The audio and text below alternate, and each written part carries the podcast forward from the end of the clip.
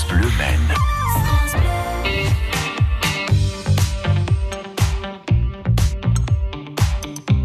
Et c'est l'heure de la page pratique. Aujourd'hui, samedi 1er mai, on a tous envie de respirer un petit brin de muguet. Il est possible d'en vendre en Sarthe, mais sous certaines conditions.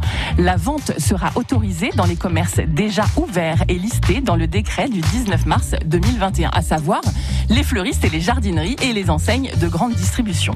Il est également possible d'acheter du muguet dans les points de vente tenus sur la voie publique par des associations et par des particuliers dans le respect, bien sûr, des gestes barrières, des règles de distanciation et de la limite des rassemblements sur la voie publique à 6 personnes précise la préfecture.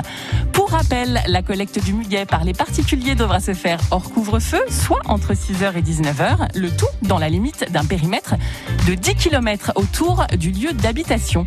Vous retrouvez d'autres informations sur notre site internet francebleu.fr. Bon début de journée à l'écoute de France Bleu Maine. Il est 7h22.